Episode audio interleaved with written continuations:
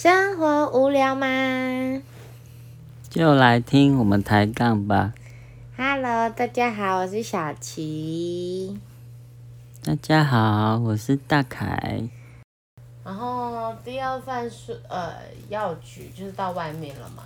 然后到外面后就各式各样的人，拜拜种的人啊。然后我们就每次来看病的人，就常会莫名的很容易惹火我们大家。然后我们最后安慰自己说，反正说他会来药局，就是他有病嘛，吼，我们就不要再生气。有些是真的很奇妙，这我真的不知道到底该怎么办。然后你又不能凶客人，然后我们药师很酷，他 就当他不想碰到客人，他就会自己躲到后面，有没有？我们要去应对，对啊，就很讨厌啊。我们这些客就很烦，而且因为因为我们那个药局是有和就是鉴宝合作有慢签什么的，然后我们也想要过那个鉴宝局就要卡那些的，哇，就很麻烦这样。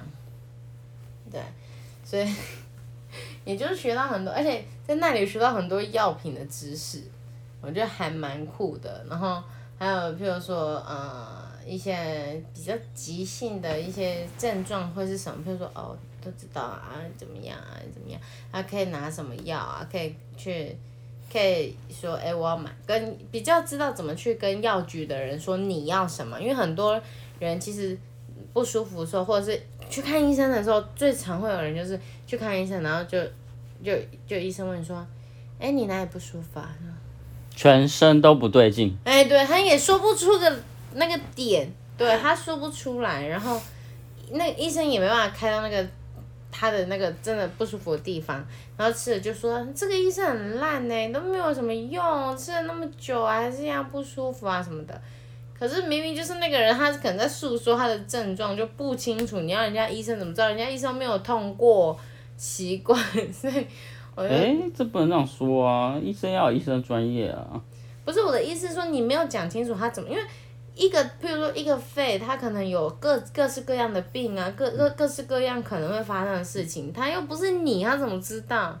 他、可能你形容的可能是别的那个啊。所以要有医检师的帮助啊。啊，通常那一一般诊所那有在配一个医检师，没有啊，如果他诊断不出来，他就要告诉他说，你可能要需要去大型医疗诊所检查。然后你就如果你每个客人都这样跟他讲，因为每个客人都讲的不清不楚，然后你都这样跟客人讲，啊客人就会说这个医生很烂呢、都看不出什么问题，肯定又会有这样的情况啊，哎，怎么样都有了。啊，所以我就觉得，反正我就在那个在药局，我学到就是 怎么明确的跟。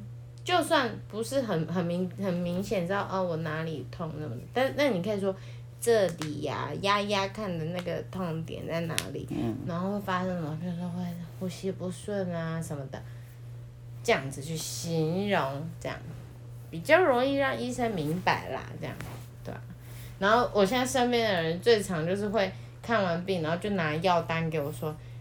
我可以哪个不吃？哪哪一颗是哪一颗？哪一颗我可以怎么样？这样我就会哦好，但是因为现在过得有点久，所以我只能记一些比较常见的，对吧？然后就觉得蛮可爱，他们就会问我这样，嗯，所以我就在药局啊，在药局学到更多的是怎么跟老人家对话，因为好像药局还蛮多老人家会出现，啊，老人家有时候真的讲话你也是会不知道该怎么去应对啊，或者是他们就主观意识会比较强烈，所以你就要知道怎么去跟他们沟通这样子，对，这应该也是我学习到。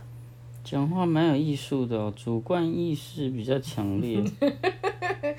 好，然后下一个工作社区了嘛，就知道怎么跟公家单位啦，对吧？因为我们都是跟什么县政府啊，或是什么观光局啊、合作拿案子这样，对，所以就是就会比较常跟他那个他们有接触的机会，所以让我比较不会怕去县府啊，或者是去哪里，因为就是太长了，太常要去了这样。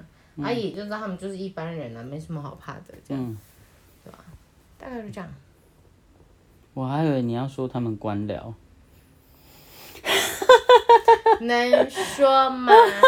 没有，怎么会有人官官僚呢？啊，那个官僚的绝不是我们这边的人呐、对啊对啊，我们这里的人都还蛮爱护我们的啦。嗯嗯哎呀哎呀，对啊，就大概这样，就在生活呃工作里面，这目前有工有做的工作里面，就会学习到啊。我觉得我应该说在家我们家工作的时候，在我自己家工作的时候，我学会就是接起来电话，人家说：“喂，某某某某，你好，请问你要找哪位？”因为通常很多人其实是不会讲的嘛。然后我到外面工作之后，是真的每个人都几乎每个都会要求说，你接到电话你要这样讲啊。可是就有我就看过，可能跟我同期的工读生，真的就是不会讲。对，然后我想很难吗？哎，嗯，嘿，好，我真的不知道。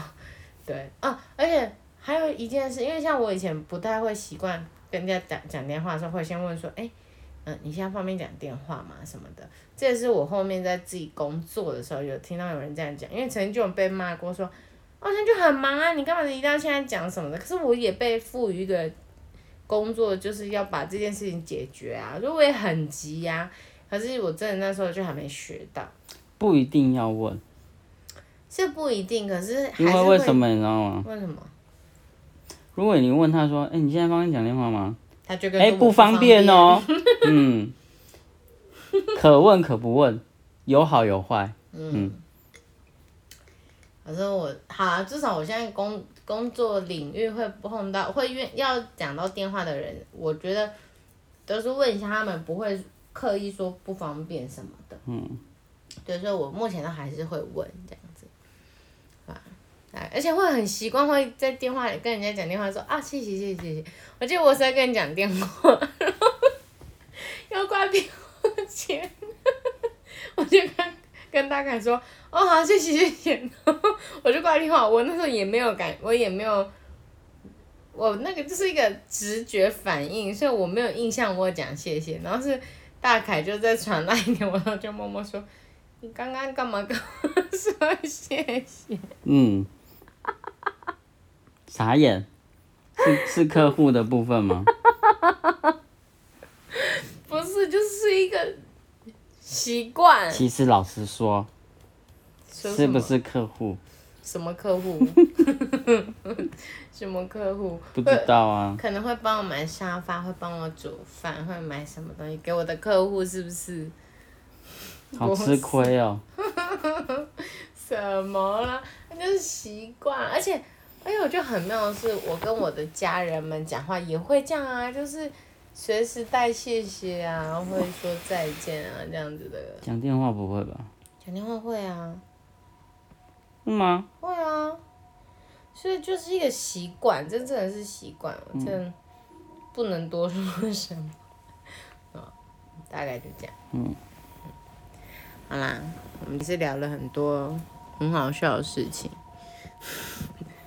曾经碰过的笑话，还有我们啊工作啦，我们工作做了些什么，这跟工作学到了些什么。其实我觉得这真的是丰富了我们的人人生历练，也学习到了很多应对的方式。不然就像大凯刚才说的，要是以前的他根本不善于跟人家聊天 social，也是因为工作而有了改变。我相信很多人应该也都是因为工作，然后渐渐的生活所逼呀、有这么凄惨吗？哎、这这种车长好不好？你看，如果真的你出社会不会讲话很，很很吃亏呢。嗯。对不对？好啦，那朋友们，如果你们有什么很特别的工作经验啊，然后跟在工作里面学到什么，都欢迎跟我们分享哦。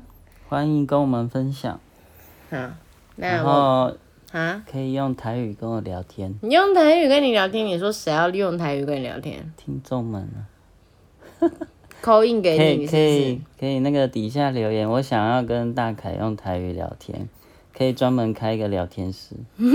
好哦，看会不会有人揪你这样子，看聊天室。好啦，那我们今天节目就到这喽，大家拜拜。大家拜拜。